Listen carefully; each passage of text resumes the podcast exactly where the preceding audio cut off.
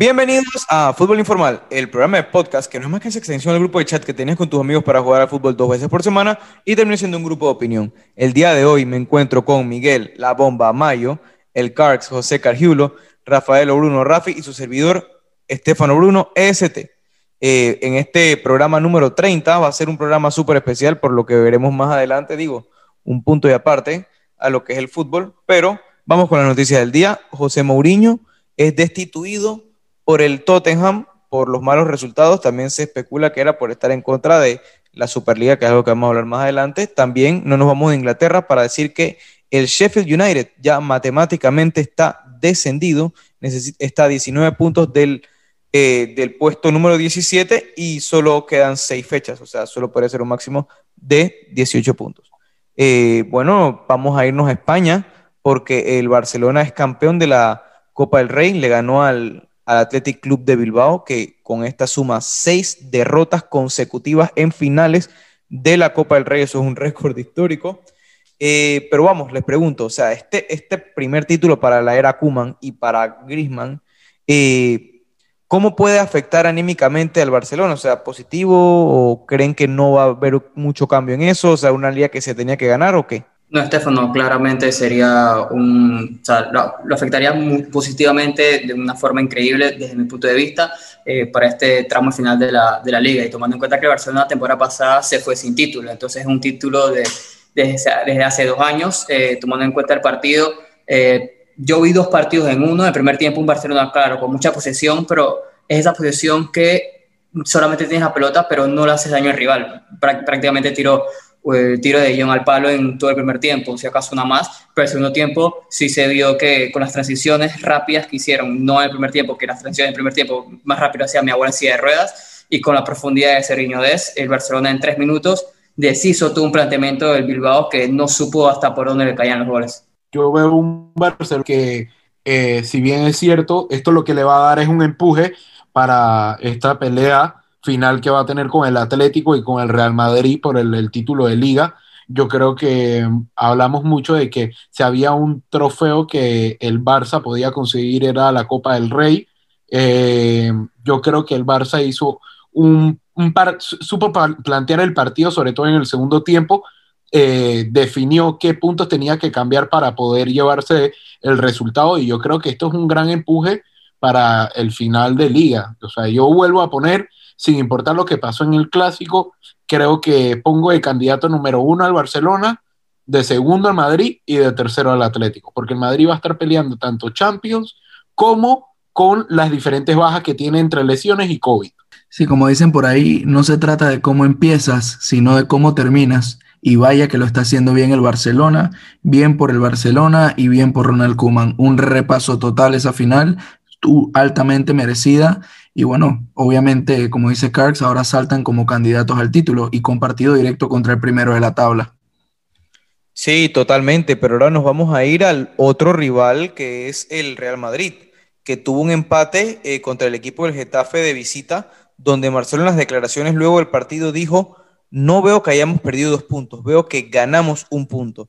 Y si eh, llevamos esas palabras a lo que fue el partido, evidentemente, porque fue un Real Madrid que no tuvo peligro, claro, un cuadro totalmente alternativo, con muchas bajas eh, por temas de COVID, por temas de lesión, por temas de sanción también, pero bueno, dejó a su goleador afuera, a Benzema, también a Cross, ya sea por descanso, porque estaban eh, muy exigidos, pero es que son partidos que prácticamente cuestan la liga. Ahora el Barcelona está dependiendo de sí mismo para ganar esta liga, básicamente.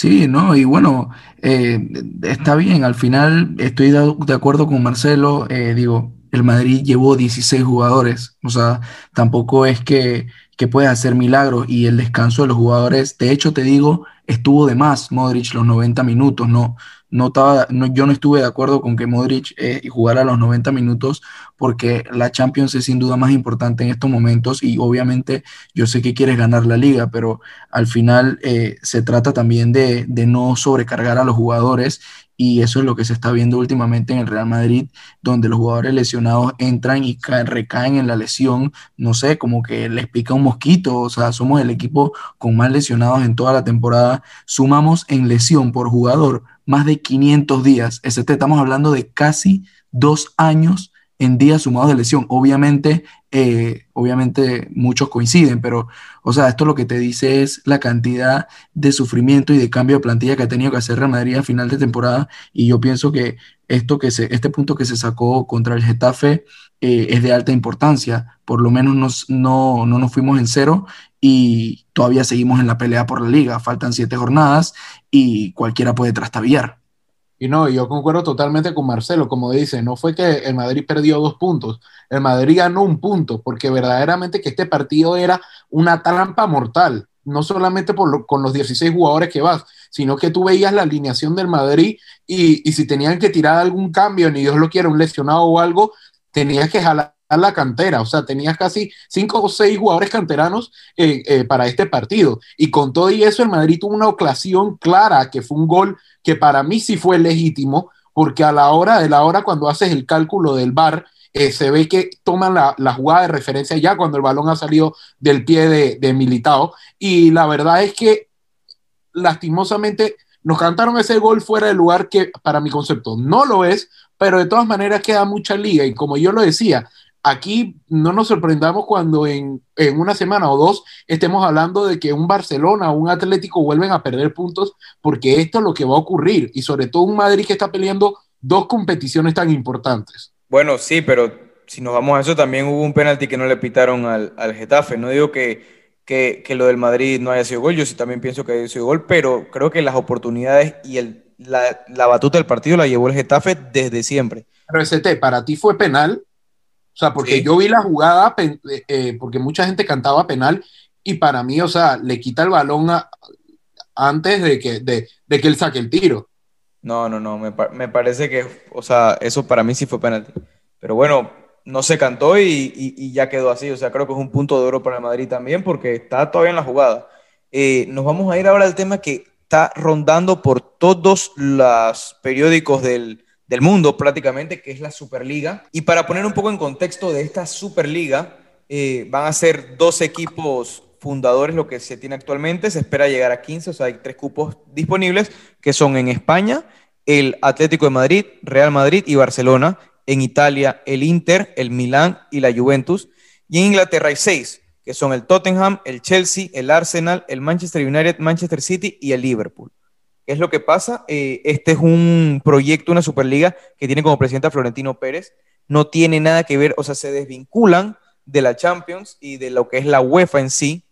Y bueno, eh, se espera que se tengan respuesta, se tuvo respuesta de la, de, la, de la UEFA, que busca condenar a todos los jugadores que jueguen esta competición, o sea, ya sea para que no jueguen la Euro, ni, la, ni los torneos como el Mundial yo les pregunto, o sea, vamos a hacer varias preguntas de, este desglose porque es interesante.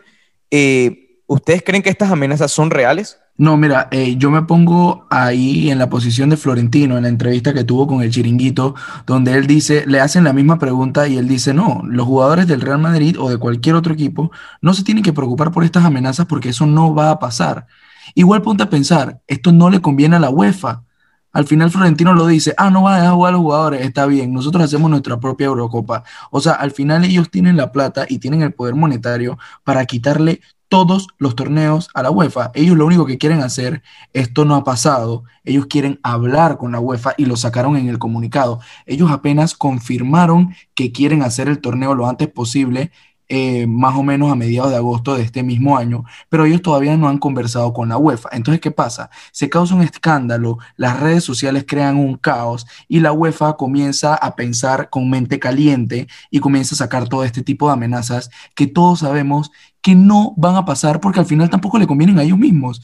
ST, está bien, te quitan un mérito de la Champions, pero entonces tú no dejas jugar a, a Luca Modric, tú no dejas jugar a Messi para Argentina, tú no dejas jugar a Cristiano Ronaldo para Portugal, etcétera. Claro, al final es dispararse al pie, básicamente, o sea, porque tampoco van a querer ver los torneos, o sea, los torneos son esos. Ponte a pensar aquí en, en América Latina, cuando Cristiano fichó por la Juve, se subieron los derechos de la Serie A y entonces los primeros, las primeras jornadas fueron impagables. Entonces, si nos vamos a eso, la verdad es que está todo el sentido. Pero ahora yo le pregunto ahora a Carx, quisiera ver qué tú opinas en lo que es otro de los dos temas es la brecha salarial, porque evidentemente los clubes ahora van a generar demasiado dinero, los clubes que van a estar en la Superliga, porque ya no hay intermediarios. Eh, un equipo como el Real Madrid, como el Barcelona, si ya de por sí había una brecha salarial al jugar contra el Elche o contra el Getafe o Cádiz, ahora con esto hay alguna manera de hacerle frente. Sí, eso es lo que yo no entiendo muy bien, porque Florentino lo que planteaba era de que, ok, de que el aporte por lo menos que ellos van a hacer va a ser eh, mayor. Si antes aportaban 150 millones o 200 millones a la UEFA y a estos clubes para el desarrollo del fútbol, va a ser entre 650 millones. Pero el tema pasa porque estos equipos van a ser super equipos y a la postre ellos lo que buscaban era de que estos equipos no dependieran de ellos, porque es la queja central de lo que ellos dicen. Ok, en los repartos económicos de los derechos televisivos, estos clubes se benefician totalmente porque nosotros que somos los que realmente damos esa valía al producto, ponte a una liga, a una liga Premier, a una Serie A, estos grandes equipos son los que le dan la valía con los jugadores que tienen para vender esos derechos, ya sea en América Latina, en Asia, en, Medio Oriente.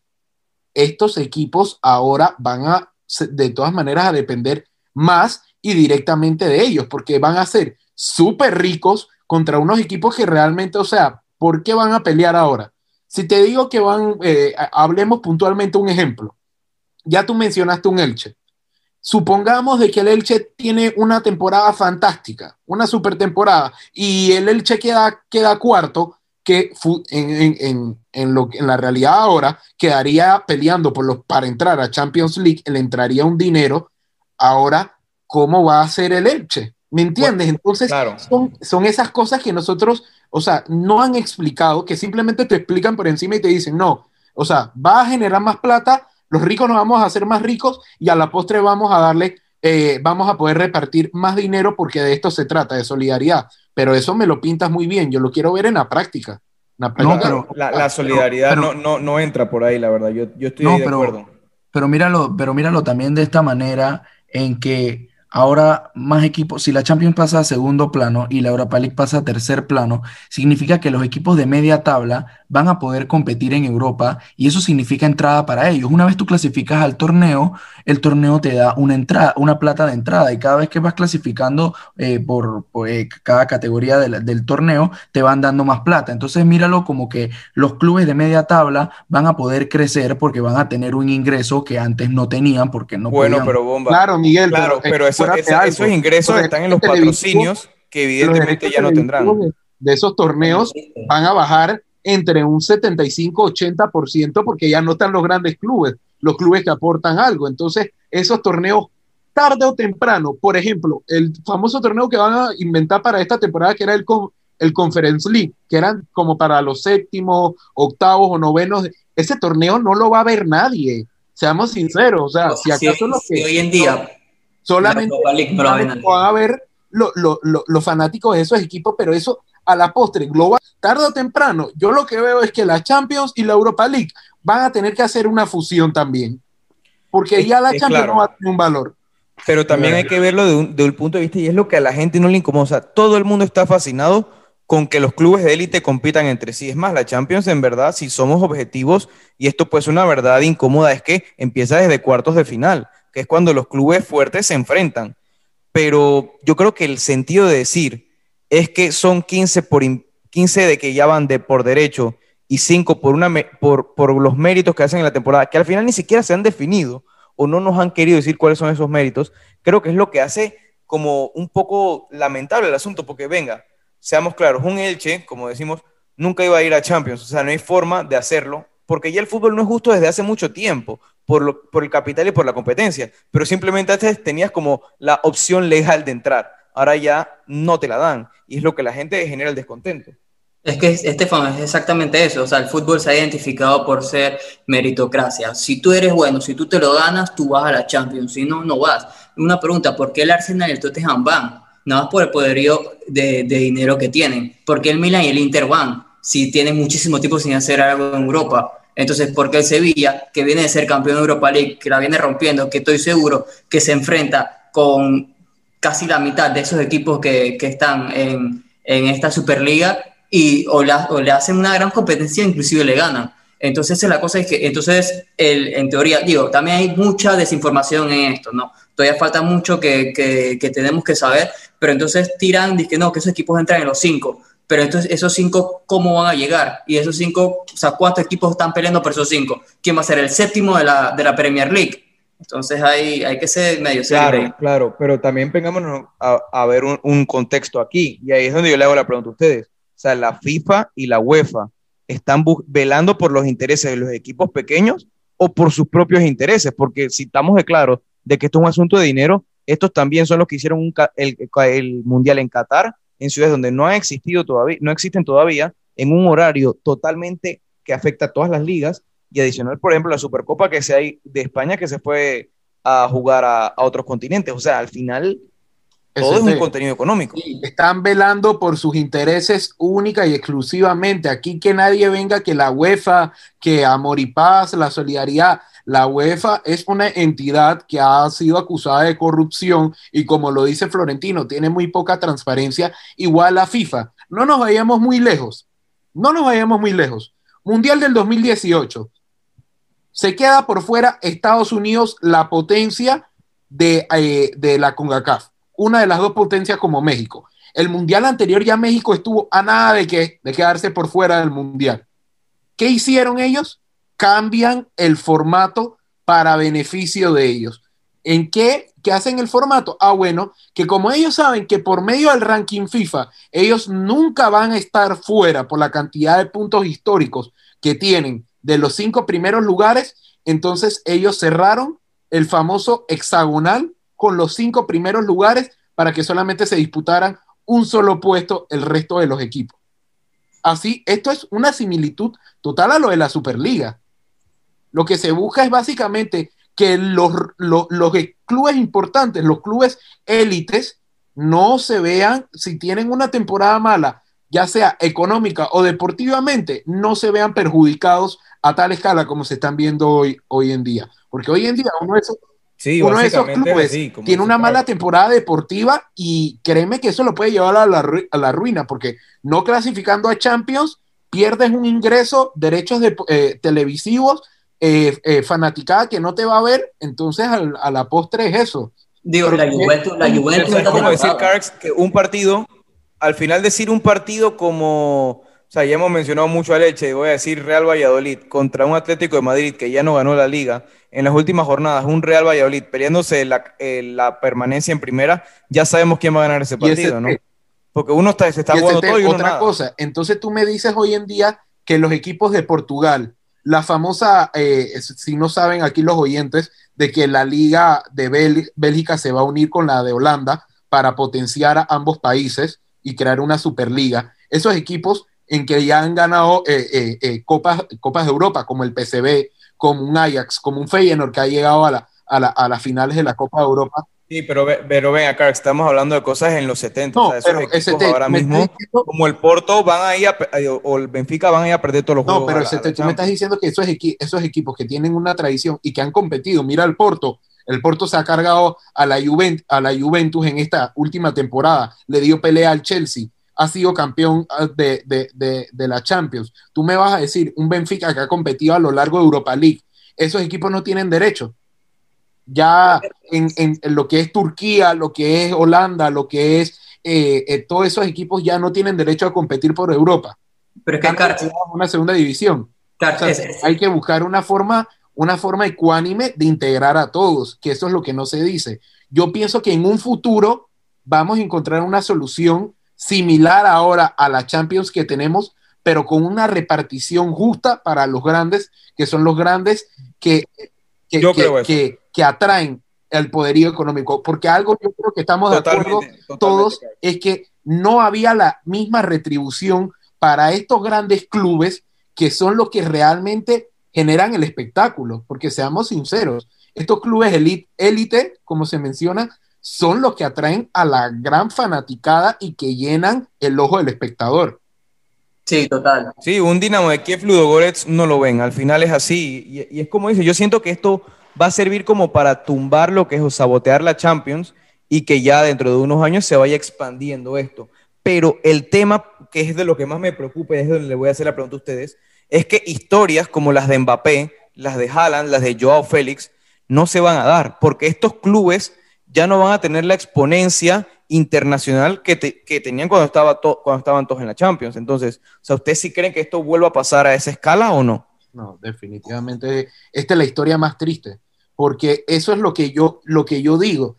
No, el fútbol no hay que mirarlo solamente desde el negocio. Yo entiendo que el negocio es lo más importante, lo, el, el, el rédito económico es lo más importante a la hora, es lo que paga las facturas y todo eso, y con eso vive el espectáculo. Pero tenemos que entender que por eh, querer, por querer encontrar la fórmula perfecta, el escenario perfecto, eh, eh, la obra de teatro que todo mundo le encante, podemos perjudicar la esencia y al dañar la esencia, ojo que nos quedamos sin deporte, porque la esencia al final es lo que le da ese gusto, ese sabor al deporte que tanto amamos y que las historias, como tú las dices, ese, ese eh, con, con, con, esto ya no vamos a tener chance de ver un Super Deport, un Ajax, como, como, el Ajax que vimos, las historias del, del, del Mónaco, un Lyon, eso, eso lo vamos a perder.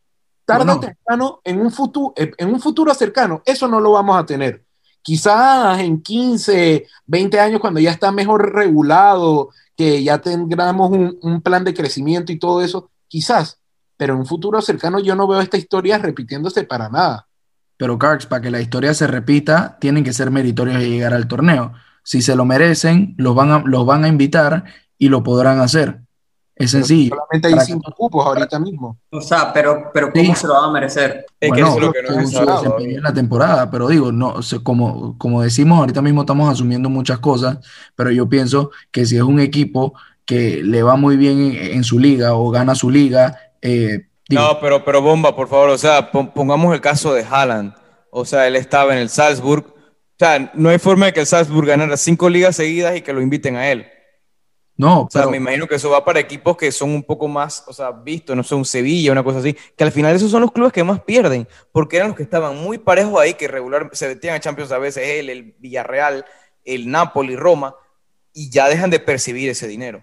Y seamos sinceros, seguramente eh, dentro de los invitados van a ser, estoy seguro, y me lo juego hoy en día, que de esos cinco invitados seguramente van a ser parte de los países que ya tienen representación en la gran Superliga. O sea, no es que te van a, te van a incluir a un equipo, eh, quizás sí, uno de Holanda, que si uno de Portugal, pero estoy seguro que dentro de esos cinco te van a meter que si otro de Italia, otro de Inglaterra, otro de España. No, yo estoy totalmente de acuerdo con el Carax. Al final, yo creo que básicamente va a ser una liga de, cinco países y un poquito más.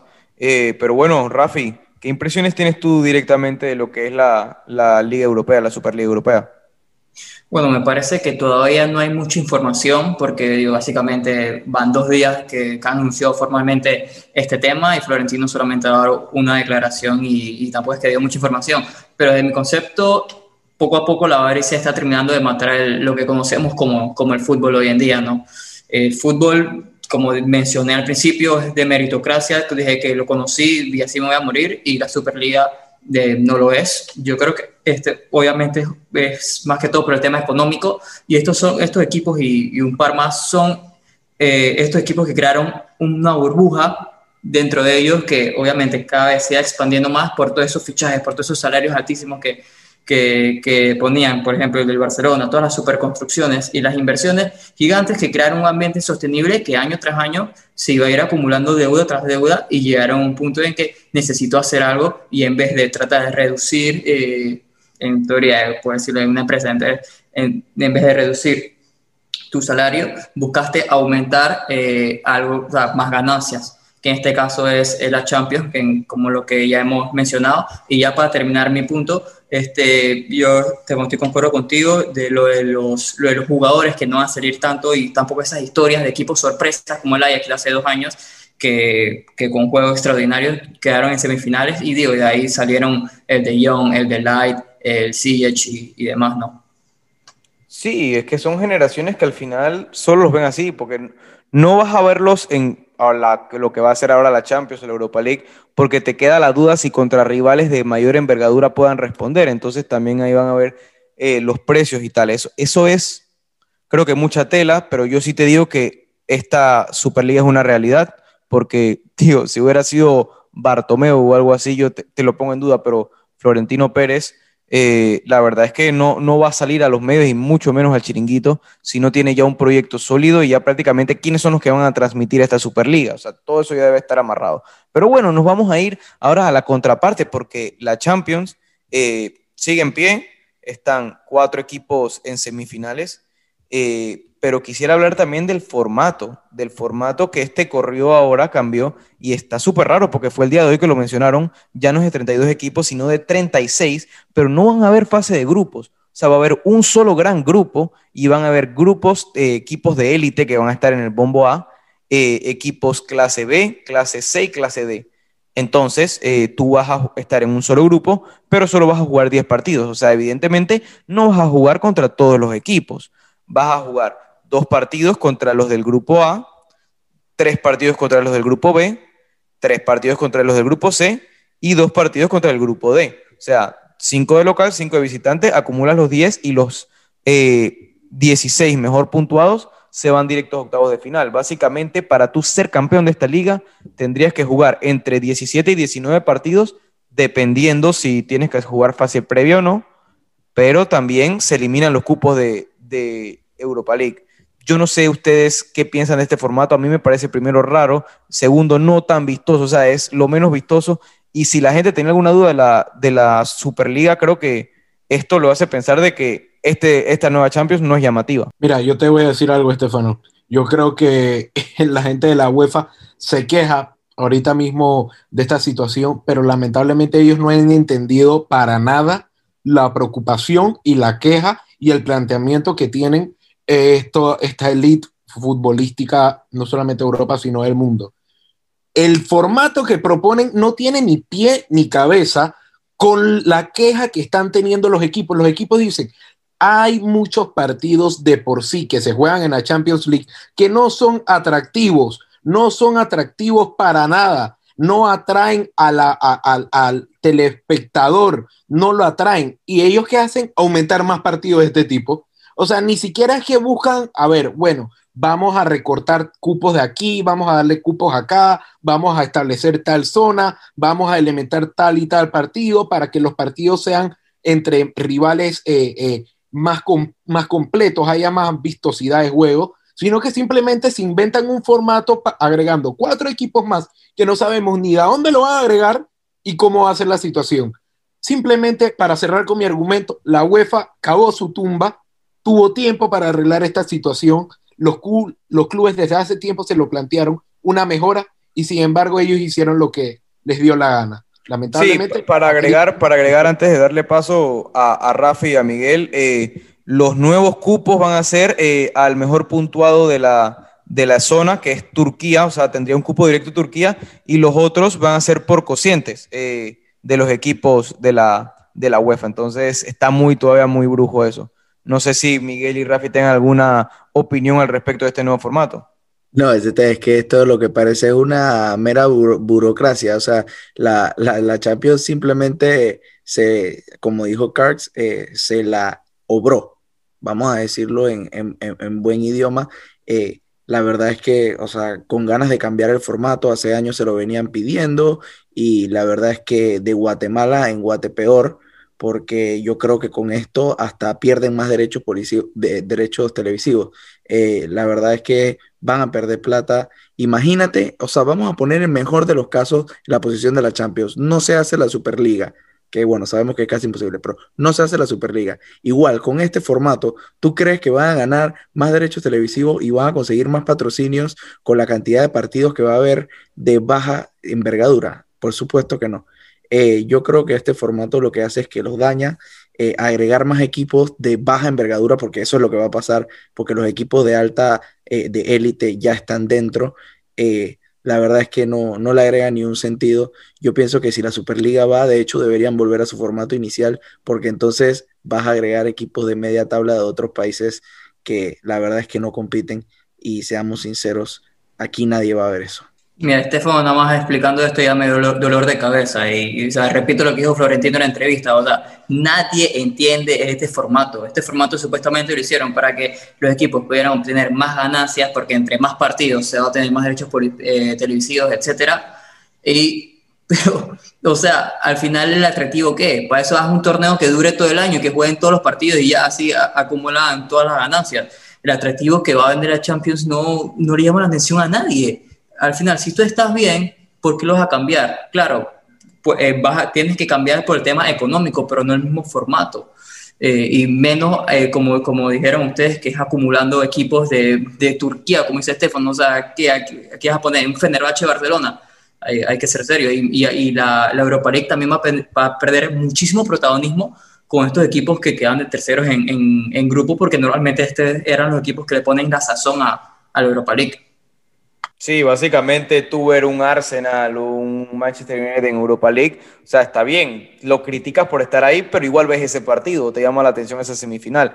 Pero imagínense este escenario en el que se dé la, Superliga, o sea, ver los comerciales de los Heineken, de, de Leys, que son los que dan en la mitad de la Champions, y ninguno de los personajes que salen ahí van a estar en la Champions, porque digo, los Messi, los Pogba no van a estar ahí, pero son los que tienen todos esos derechos y esas cadenas se van a ir a la Superliga. O sea, ya no habrá interés en la Champions y se van a ir bajando los incentivos económicos. Es que todo se le está demoronando, la verdad.